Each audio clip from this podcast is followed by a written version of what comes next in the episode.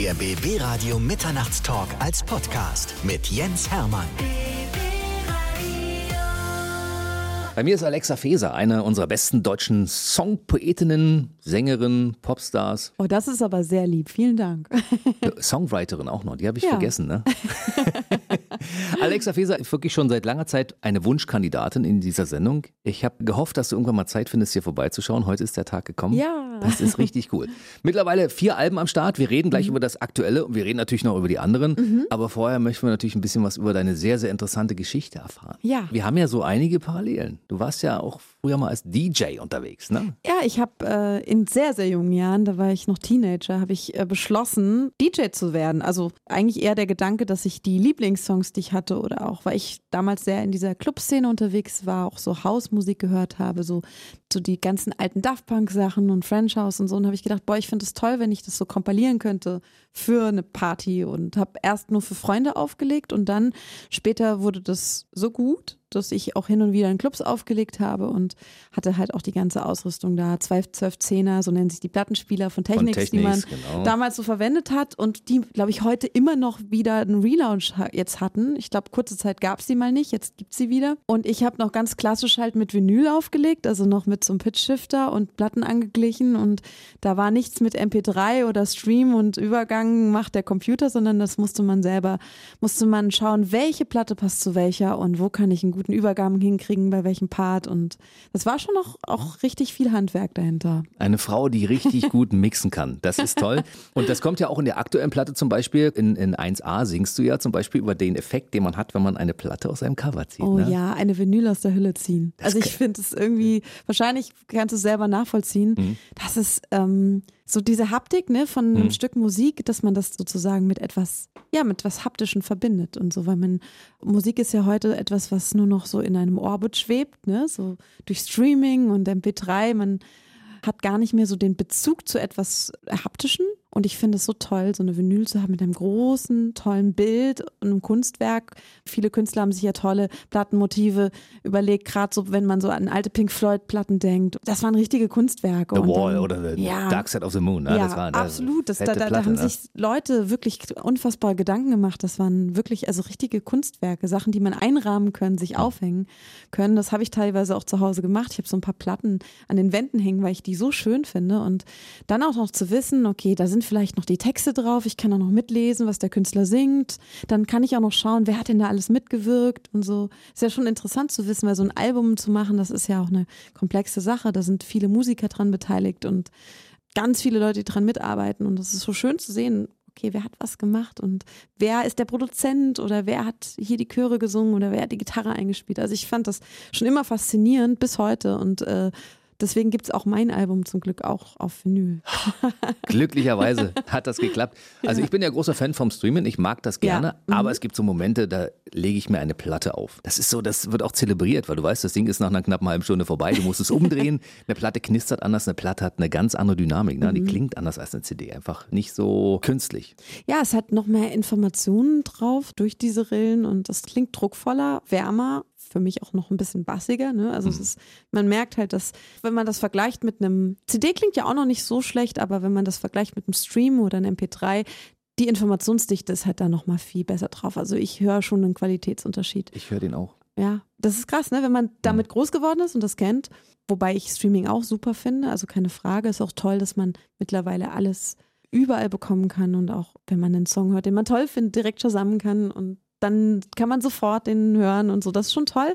Auf der anderen Seite nimmt es einem auch so ein bisschen die Besonderheit, etwas wirklich zu suchen und einen Arbeitsaufwand zu investieren, um seine Lieblingsplatte zu finden. Ne? Also das fand ich ja auch schon spannend.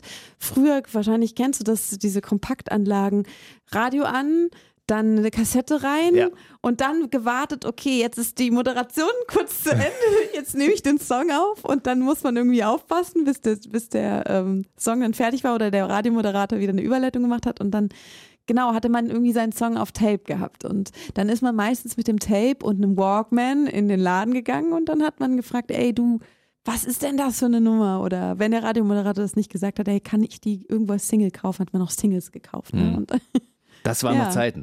Ich habe ja früher auch vor dem Radio mitgeschnitten und habe die Leute gehasst, die dann anschließend in meinen Titel reingeredet haben. Und Und dann bin ich selbst so einer geworden. Das ist schlimm, oder? Das ist so schlimm.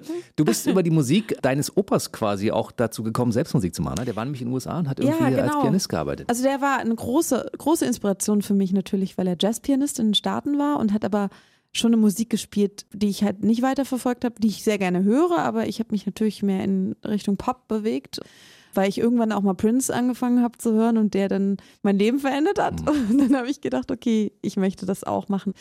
Aber er war natürlich eine unfassbare Inspiration und auch derjenige, der Klavier gespielt hat und so gut, dass ich natürlich auch dem nachgeeifert habe und gesagt habe, ich möchte das auch gerne unbedingt genauso können und habe man natürlich meinen Opa nie erreicht, so spielerisch, weil der das wirklich auch, er war halt reiner Pianist. Ich bin so ein bisschen der Arounder, ich mache alles Mögliche, ich spiele also begleite mich selbst, singe und schreibe die Songs. Also mache alles so ein bisschen. Kam er damals zurück aus den Staaten nach Wiesbaden, wo du also mein, aufgewachsen bist? Mein Opa hat so eine fast filmreife Geschichte, weil er ist in jungen Jahren, da war er, ich glaube 18, 19, ist er nach äh, Amerika ausgewandert, hat dort sein Leben, wollte er dort bestreiten und hat äh, dort in Jazzbars gespielt und dann wollte seine Familie besuchen, wieder in Deutschland und durfte nicht mehr zurück weil der Krieg angefangen hat und er musste für Deutschland in den Krieg ziehen. Er hatte aber in den Staaten eine Verlobte, ein Haus, hatte dort feste Engagements und alles und hat sich eigentlich auch dort wohlgefühlt und zu Hause gefühlt und musste jetzt aber dann an diesem Punkt sein Leben sozusagen in Amerika beenden und für Deutschland in den Krieg ziehen. Ich glaube, das kann man sich gar nicht vorstellen als jemand, der Kriegszeiten nicht erlebt hat und das hoffentlich auch toi toi toi hoffentlich nie erleben wird. Aber ich glaube, das ist für einen Menschen, der so freiheitsliebend ist und Pläne hat, plötzlich die total auseinanderbrechen, weil hier eine politische Situation herrscht, die man damals nicht so erahnen konnte, weil natürlich medial gesehen Informationsdichte noch nicht so da war, zu wissen, jetzt solltest du lieber nicht nach Deutschland zurückgehen. Und dann ging der Krieg ja relativ lang und somit hat sich seine ganze Lebenssituation auch verändert und er ist nicht mehr zurück in die Staaten und hat dann irgendwo meine Oma kennengelernt, sonst wäre ich in der Form, wie ich jetzt hier sitze, auch nicht da. Glück im Unglück. ja, irgendwie schon. Ja. Schön, dass das geklappt hat mit dem Opa wieder hier, sonst wärst du ja heute auch nicht da und das wäre sehr schade. Ne? Ja, vielleicht in anderer Form. vielleicht Englisch mit englischsprachigen Songs oder so. Und du hast dann aber anfangs Musik gemacht als DJ und hast dann aber für dich entdeckt, du möchtest gern selbst Musik machen und hast über den Weg Background. Das Background habe ne? ich gar nicht so gemacht. Ich habe äh, witzigerweise sehr viel so Radiosachen gemacht. Ich habe so Radiowerbejingles und sowas gemacht. Echt? Damals, Kannst du noch einen? Oh Gott. Oh nee, es ist wirklich schon lange her. Außerdem wäre das sehr werblich, wenn ich jetzt das machen würde. Und ich möchte, ich möchte diese Companies alle nicht. Ach so, das nicht, waren die ganz großen Companies. Ja, ja, es waren echt tatsächlich auch ein paar größere dabei. Mhm. Und ich habe echt so viele so Jingle-Sachen gemacht. Mhm. Und, und auch teilweise fürs TV manchmal so, so Werbetexte eingesprochen oder oder einen Werbesong gesungen, auch für TV und habe mich da so ein bisschen über Wasser gehalten und habe dadurch auch Studioarbeit kennengelernt und auch wie es ist, im Studio zu arbeiten und hatte immer mal zwischendrin die Möglichkeit, eigene Sachen aufzunehmen, also währenddessen und immer mal gefragt, hey, du, kann ich mal was hier recorden?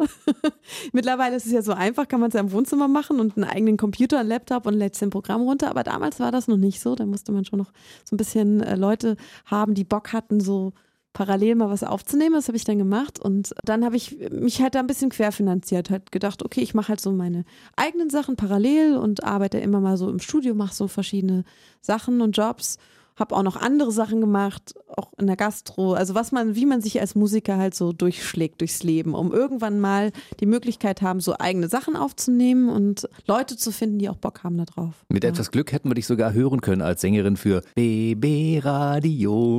Ja, die Dinger werden ja auch irgendwo ja? produziert, ne? Und wenn du für Radiostationen das eingesungen hättest, wäre es möglich gewesen. Aber, Auf du hast jeden aber, Fall. aber du hast bei den No Angels im Background gesungen, ne? Nee, also das habe ich nicht gemacht. Ich habe mal Studioproduktionen, mal so Chöre aufgenommen, aber ah. ich habe nie nie was für die live gemacht, auch für die anderen Künstler. Das liest sich immer so schön bei Wikipedia, aber ich habe das nicht gemacht. Ich habe aber ganz viel im Studio Jingles gemacht, Werbesachen, manchmal so Sprechersachen, obwohl da nur begrenzt. Also ich habe meistens nur so ein, zwei Sätze gesprochen, nie so einen ganzen zusammenhängenden Text oder so, immer so werbliche Sachen. Und, mhm. und das, das bei der schönen Stimme. Vielleicht hättest du auch eine schöne äh, Karriere beim Radio hinlegen können. Ey, vielleicht, ne? Ey. Aber vielleicht kommt das ja irgendwann noch, ne? Nee, mach mal Musik weiter. Du bist auf dem richtigen Weg, glaube ich. Du hattest früher den, den Künstlernamen Alexa Phaser etwas anders geschrieben, ja? Und, ja, das und, war noch mein DJ-Name. Genau. Ich habe den einfach übernommen. das war nur ein bisschen anders geschrieben. Und es genau. war ein bisschen andere Musik, als du dann 2008 begonnen hast, das erste Album rauszubringen. Da, genau. da, ab da ging es los mit den, mit den schönen poetischen Dingen. Genau, also ich habe damals auch deutschsprachige Sachen gemacht und dann war so ein bisschen die Frage, dann wurde ein Album so ein bisschen produziert, wie ich es nicht so gerne wollte. Und dann lief es so in eine Richtung, wo ich gesagt habe, oh nee, da fühle ich mich jetzt nicht so drin wieder. Und dann habe ich auch eine ganz lange Zeit erstmal gesagt, nee, wenn, dann möchte ich das unter meinen Bedingungen, so wie ich Bock habe mhm. und wie ich das auch produktionstechnisch sehe, möchte ich das gerne machen. Und dann habe ich das Glück gehabt, vor ein paar Jahren an die Warner zu geraten, die gesagt hat, okay, wir finanzieren das, also wir machen ein Album mit dir zusammen. Und dann kam halt Gold von Morgen raus und seitdem durfte ich halt jetzt noch ein paar Alben machen. Aber du hattest schon immer diese poetische Ader, weil ich meine, die Texte, die du singst, wer dich hört, der weiß ja, das sind ja Gedichte, die eigentlich vertont sind. Ne? Du bist ja also so ein bisschen auch eine kleine Dichterin. Ne?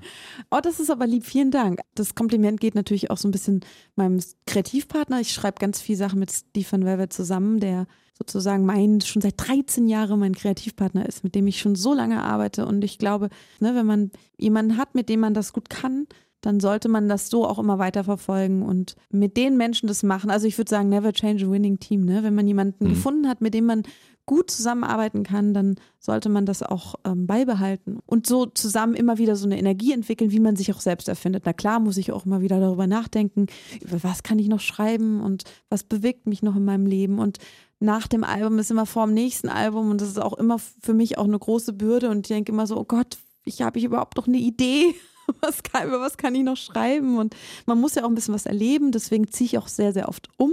Das hast du wahrscheinlich auch gelesen, dass ich zu jedem Album umziehe, was jetzt sich schwierig gestaltet, weil Berlin ja so unfassbar teuer geworden mhm. ist. Ich aber tatsächlich diesen Wechsel auch brauche, manchmal so den, den Ortswechsel, um, auch neue Gegebenheiten zu haben, um es nicht immer bequem zu haben, damit wieder neuer Schreibstoff passiert bei mir. So ein bisschen wie bei Hemingway. Man muss sich da irgendwie so voll reingeben, so ein bisschen mitbluten, damit man irgendwie was macht, wo ich denke, dass es die Leute auch selbst nachvollziehen können und auch berührt. Ich glaube, es muss ein bisschen auch Blut und Schweiß da auch drin stecken, weil sonst ich finde, man hört immer, wenn etwas konstruiert ist. Ich finde, es muss schon authentisch sein und so die eigene Seele so tragen. Und ähm, auch wenn das schwer ist, dieser Prozess, das immer zu machen, weil man leidet ja auch ein bisschen darunter, aber ich glaube, dass das wichtig ist für, für ein richtig gutes Album. Also vier. Alben, dreimal umgezogen. Ich bin sogar noch öfter umgezogen. Am Anfang bin ich, weil es nicht so gefunzt hat und nicht funktioniert hat, bin ich, bin ich nochmal öfter umgezogen. Aber jetzt wird es schwierig. Ich muss mal schauen mit Mieten so, dass, mhm. äh, wenn das so weitergeht, ist es ein Luxusding, ne? Also wenn deine Karriere so weiterläuft, mache ich mir deshalb keine Sorgen. Also die Mieten wirst du schon bezahlen können. Aber ob du, man hängt ja auch so ein bisschen an so einem Fleckchen Erde. Voll. Also ich wohne so am Rande und da finde ich es eigentlich sehr schön. Ich möchte da eigentlich gar nicht weg. Wo wohnst du? Weil ich bin ja auch die ganze Zeit überlegen, ob ich mal, weil ich ja immer in Berlin bin, ob ich mal ein Album irgendwo in meinem Umland oder so schreibe. Ich wohne in Kaulsdorf. Das ist also der, der letzte Zipfel Berlins sozusagen. Also wenn ist das hinten bei Hoppegarten Richtung genau, raus? Okay. Ja. Dann machst das ist ein, aber schön. Ja, ja, das ist sehr schön dort. Machst ja. einen großen Schritt bis in Brandenburg und Brandenburg als Land ringsherum ist ja perfekt, weil du bist ja innerhalb von nur ein paar Kilometern in einer komplett anderen Welt. Ja, wundervoll. Es ist so schön, ja. Also, Voll, aber dann hast du ja auch immer noch einen weiten Weg hierher, ne? Das stimmt. Ich habe einen weiten Weg hier. Ich fahre, um Leute wie dich zu interviewen, fahre ich hier einfach mal 100 Kilometer. Das ist What? toll, ne? Krass. Ja. ja, sowas machen wir. Alexa Feser ist heute bei mir und die hat natürlich einen Grund hier zu sein, denn das neue Album A Ausrufezeichen ist am Start. Bisher, also von meinem Gefühl, ja. das persönlichste bisher. Kann das sein? Das stimmt. Also ich habe dadurch, dass ich jetzt auch in ein ruhigeres Gefilde in Berlin gezogen bin, ich wohne nämlich jetzt Tiergarten, relativ nah an einem Park dran.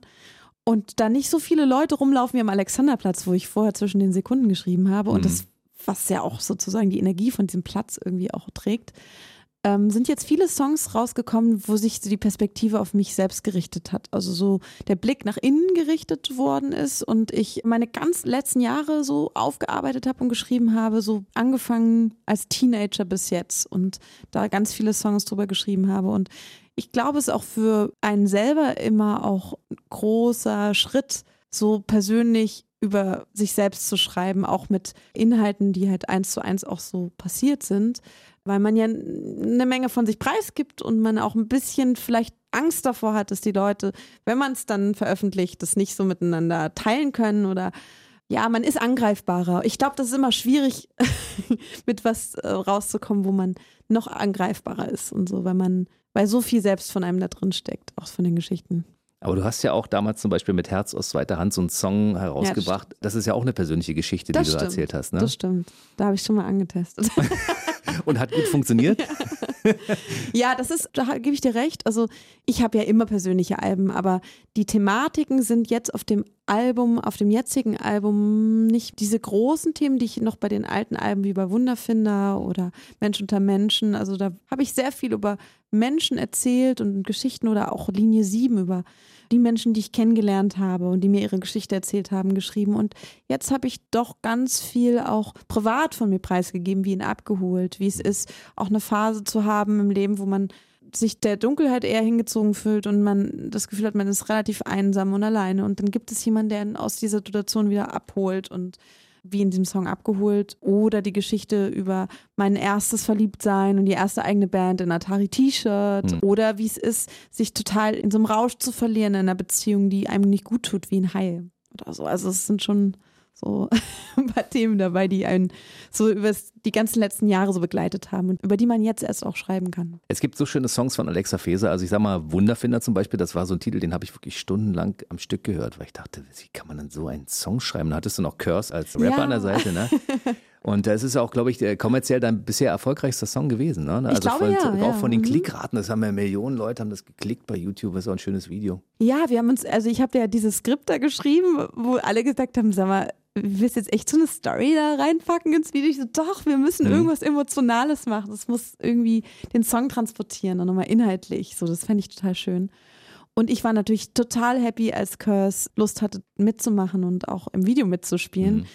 Und sein Part ist auch wundervoll geworden. Also es ist auch ein Song, der mir auch immer noch total am Herzen liegt, weil er einen so fürs Weitermachen motiviert, so, ne? Also auch zu wissen, wir sind hier auf so einer kleinen Erde und äh, wenn ich im Planetarium bin, fällt mir das immer am meisten auf, wenn man dann so wegzoomt von Mhm. dem, wo wir drauf sind und dann merkt so, ah, okay, es ist alles wirklich unwichtig und es ist auch ein befreiendes, ein sehr angenehmes Gefühl, diesen Druck wegzuhaben. Es ist ja eigentlich alles gar nicht so wichtig und wir selber auch nicht und viele wollen ja immer wichtig sein. Ich finde ja, zu erkennen, dass man es nicht ist, das nimmt einem den Druck und ist eigentlich sehr, sehr, sehr angenehm. Das stimmt.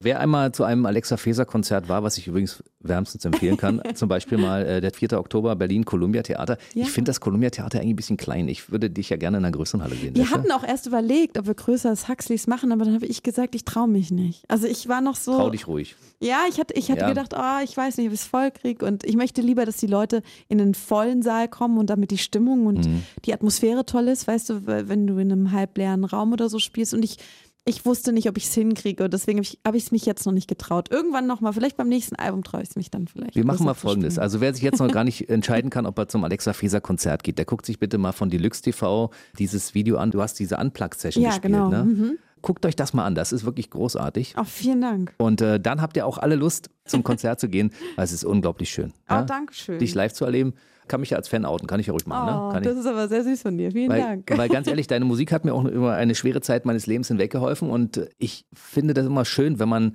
in Songs zum Beispiel erkennt, dass es anderen Menschen, wenn es einem nicht so gut geht, teilweise auch beschissen geht und man Ja, fühlt sich voll. dann nicht mehr alleine. Das ist hier genau der Punkt. Total. Und es ist ja auch dieses Bild, was wir ja manchmal so vermitteln auf Social Media, auch Instagram und immer diese schönen Best-of-Momente und man Ja. schaut da und man fühlt sich fast gar schon schlecht, weil man denkt, oh komisch, mein Leben sieht aber nicht so aus, ne? Und deswegen ist es mir auch wichtig, genau über das zu schreiben, weil es bei jedem halt einfach auch so ist, ne? Jedem wurde schon mal ganz hart das Herz gebrochen und meistens auch von jemandem, der wirklich einen ganz großen Stellenwert im Leben hatte. Und dann musste man die Scherben wieder zusammensammeln und irgendwie da durch. Und ich finde es auch wichtig, dass man den Leuten die Message auch mitgibt, dass das okay ist und dass es gut ist und dass das mit zum Leben gehört. Auch diese ganzen schlimmen Niederlagen, von denen man immer glaubt, dass man nur selber sie erlebt.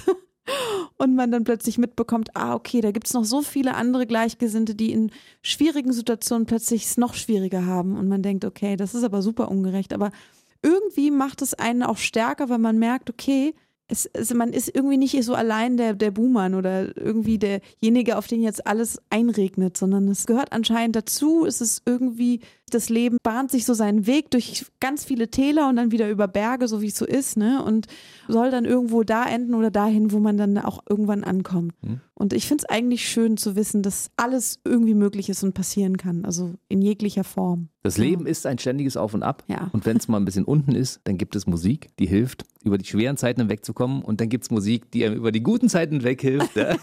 Weil Musik geht ja eigentlich immer, das muss man so sagen. Und da sind auch die fröhlichen Songs von Alexa Feser sind auch jede Menge dabei. Und auf dem neuen Album sind auch viele tolle Sachen drauf. Lass uns mal über Atari T-Shirt reden, weil das Video ist in Japan entstanden. Ne? Ja, ich habe meine Plattenfirma überredet, äh, das zu bezahlen.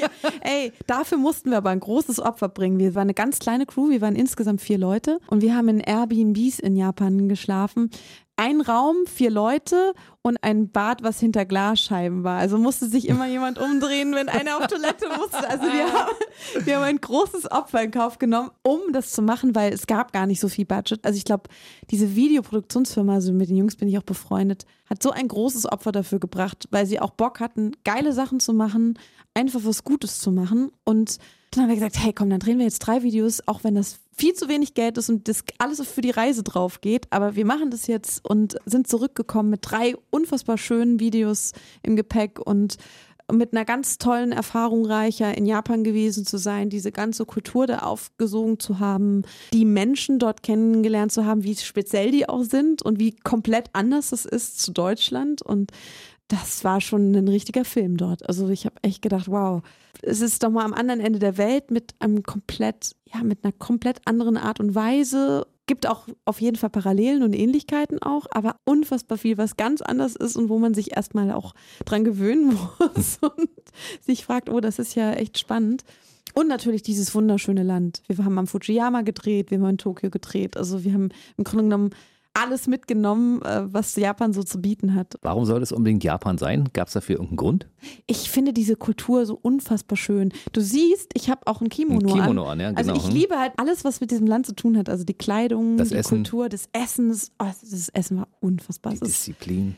Ja, die Disziplin macht den Leuten, glaube ich, dort oft einen Strich durch die Rechnung. Das Land hat die höchste Selbstmordrate, glaube ich, weltweit, weil die Menschen selber sich so zusammennehmen und, und so obrigkeitshörig erzogen sind und, und die Kriminalitätsrate ist auch super niedrig dort. Ne? Die mhm. sind so total, denen ist alles peinlich, die schauen dich auch nicht an, die gehen an dir vorbei, die schauen erst dann, wenn du nicht schaust, so luken die mal, aber die sind unglaublich schüchtern und, und sehr zurückhaltend und haben und möchten ja nicht irgendwie negativ auffallen. Und ich glaube, sie beschränken sich auch sehr in ihrer Freiheit dadurch. Sie, sie arbeiten sehr, sehr viel also es ist unfassbar, was das für ein arbeitendes Volk ist. Und ähm, dann spätestens abends sieht man die dann auch mal total loslassend und betrunken in der Karaoke-Bar, oh. was so die andere Seite ist. Also die haben ja auch diese ganze Nachtkultur mit diesen Spielerläden und Karaoke und dann diese es gibt auch so wirklich Prostitutionsläden, wo dann Kataloge mit Mädels oder so drin sind. Ich meine, wir waren jetzt da nicht drin, aber wir haben nur, wir waren in diesem Viertel und da sind, da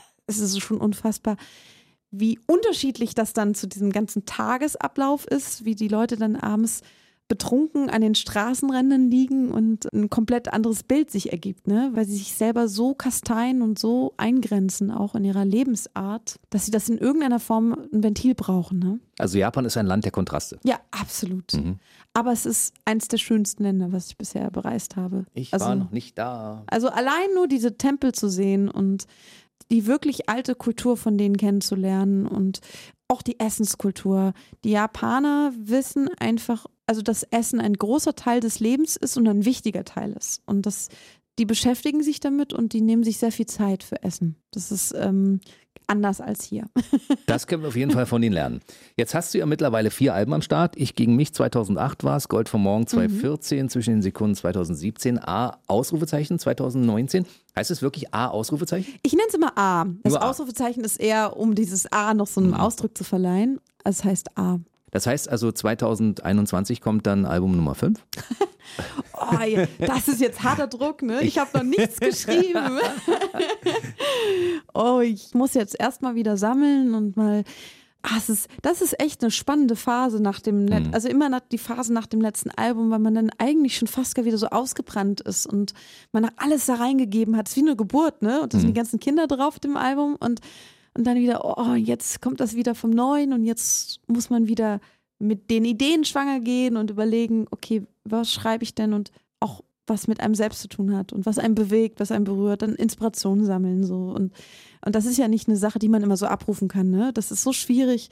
Manchmal gibt es auch Wochen oder Tage, wo ich einfach überhaupt gar keine Idee habe und auch gar keine Muße oder in irgendeiner Form kreativ bin. Und, und ich denke so, ich glaube, ich muss aufhören oder so. Also es ist schon oftmals so der Gedanke da, so wenn man dann diese Ungeduld bekommt und es nicht entsteht, dass man denkt, oh Gott, ich glaube, ich kann nicht mehr weitermachen, ich muss irgendwas Neues suchen, weil ich glaube, ich kann kein Künstler mehr sein, mir fällt gerade nichts ein und ja, aber da muss man diese Durchstrecke und diese Zeit des Wartens und das, die gehört ja mit dazu, ne? Also auch da durchzugehen und ist aber immer schwer. Mach dir keinen Kopf. Es wird ja wieder zwischendurch kommt ein schöner Moment, wo du auf einer Bühne stehst, ein Konzert spielst und sagst, super, oh, das war so ein toll, so dieses Bad in der Menge und dann kommst du nach Hause und sagst, jetzt habe ich die Idee für einen Song. Bob, dann setzt du dich an dein Klavier, zwei Textzeilen dazu, dann schläfst du eine Nacht, nächsten Morgen ist das Lied fertig. Wenn es so wäre, wäre es toll. Hast du schon mal was richtig schnell einen Song geschrieben oder dauert das bei dir sehr, sehr lange? Weil da steckt ja so viel drin auch, sehr Ja, viel Gefühl stimmt. und sehr viel Emotionen. Also ich ähm, schreibe meistens erst die Texte, um mich dann nicht zu limitieren mit der Melodie, weil dadurch habe ich die Möglichkeit, über alles zu schreiben, in jeglicher Zeilenlänge, in jeglicher Form. Wenn ich jetzt meistens erst eine Melodie habe, ist es ein bisschen schwieriger, weil dann muss ich für diese spezielle Melodie etwas finden, was da reinpasst. Und dadurch wird es natürlich inhaltlich schwerer. Deswegen mache ich es meistens so herum. Aber ich habe auch viele Songs, die über die Melodie entstanden sind, wie Mut zum Beispiel, obwohl das inhaltlich auch total stark ist. Ne? Und, aber da war dieses na, na, na, na, na, na, na. Also das war irgendwie diese Melodie zuerst da und ich so, oh, ich glaube, das ist, ich finde das so stark von der Komposition, dass ich schauen muss, dass ich irgendwie und dann fragt meistens auch die Melodie den, irgendwie den Inhalt. Also es ist irgendwie, es ist ganz komisch, als ob der Song weiß, was er sein will. Ne? Also es ist der Text, ich so, oh, ich glaube, das ist ein Song über Mut. Das ist über irgendwas, was, was, was mutig sein möchte. Die Melodie sagt mir, dass es, das muss mutig sein. Und dann kommt das irgendwie so zustande. Und man weiß gar nicht, wie. Ich habe ja manchmal das Gefühl, das ist wie so ein großes Konglomerat. Diese Ideen sind ein Konglomerat, die sind im Universum und wir zapfen die als Künstler irgendwie nur so an. Ist aber irgendwie wie so ein anzapfbar. Also man kann manchmal gar nicht sagen, woher das kommt oder wie man jetzt drauf kommt oder es ist kein logischer Prozess oder so. Du lädst dir das runter aus dem All sozusagen. Aber es gibt ja manchmal so, dass es Künstler gibt, die sagen, diese Textzeile kam mir, als ich auf dem Bahnhof saß oder im Auto gefahren bin oder sowas. Und das ist so eine Textzeile, die, die steht für ein Leben. Das gibt es ja bei vielen Künstlern. Ne? Ja, voll.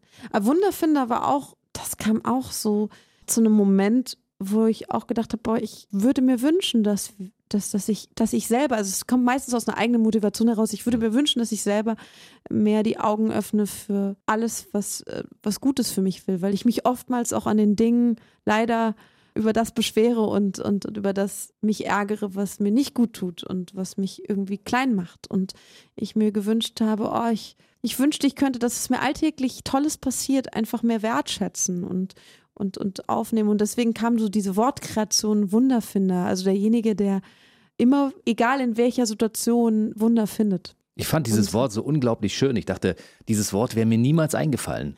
Also da muss schon jemand, da, da muss schon ein Poet dran sein, um so ein Wort wie Wunderfinder sich überhaupt einfallen zu lassen. Das ist unglaublich schön. Also das ist auch ein Song, den ich sehr mag. Ich mag viele deiner Songs sehr und höre sie auch ziemlich häufig. Oh. Und dementsprechend ganz kurz nochmal der Hinweis, Alexa Feser ist mit dem neuen Album A auf Tour. 4. Oktober, Berlin, Columbia Theater. Wer dich bis dahin verfolgen möchte, zum Beispiel in den sozialen Netzwerken, findet dich wo? Einmal auf Instagram, auch unter Alexa Feser und bei Facebook auch unter Alexa Feser. Und wer Bock hat, auf meiner Seite zu sehen, ich habe auch noch eine Homepage, da sieht man so ein bisschen die Tourdaten und da kann man, glaube ich, auch direkt Tickets Songs. oder Album, Songs, alles Mögliche sich anhören und bestellen oder auf äh, Streamingdienste gehen. Das wäre dann www.alexafeser.de. So ist das. Heute war Alexa Feser bei uns im BB Radio Mitternachtstalk. Ich fand es ganz schön, dass du da warst. Ja, es war vielen wirklich, Dank. hat mir viel gegeben. Ich habe ja lange darauf gewartet. Jetzt warst du endlich da. Und deshalb frage ich jetzt einfach mal, kommst du nochmal vorbei bei Gelegenheit, wenn es was Neues zu Fälle erzählen komme ich gibt? vorbei. Auf alle Fälle. Es ist ganz toll bei euch. Weil kleiner Cliffhanger, wir müssen natürlich noch Dinge erzählen. Es gab ja in deinem Leben noch interessante Geschichten. Du warst ja früher auch mal Flugbegleiterin, ne? Ja. Darüber müssen wir beim nächsten Mal reden. Da müssen wir unbedingt reden. Worüber müssen wir noch reden? Dass du mir ein bisschen mehr übers Umland erzählst, wo du genau wohnst, wo ich demnächst hinziehen werde. Genau. Alexa Feser zieht von Berlin nach Brandenburg, was natürlich für uns auch schön ist, weil Brandenburg hat so viel zu bieten, ja. Und ähm, ja, dann bin ich gespannt, wie das nächste Album klingen wird. Ja, ich auch. Ich hoffe, dass der Alexa Feser-Style allerdings erhalten bleiben wird. Nicht, Ich dass glaub, du dich das komplett wird- neu erfindest. Nein, ich glaube, das wird immer, also zum inhaltlich wird es immer, werde ich das immer sein. Auf jeden Fall. Sehr schön. Denke schon. Dann wünsche ich dir für die nächsten Monate erstmal alles Gute. bis zum nächsten Wiedersehen hier bei uns im Studio. Ich danke dir, lieber Jens. Das ist ganz, ganz lieb von dir. Tschüssi. Tschüssi. Der BB Radio Mitternachtstalk. Jede Nacht ab 0 Uhr. Und der neueste Podcast jeden Mittwoch.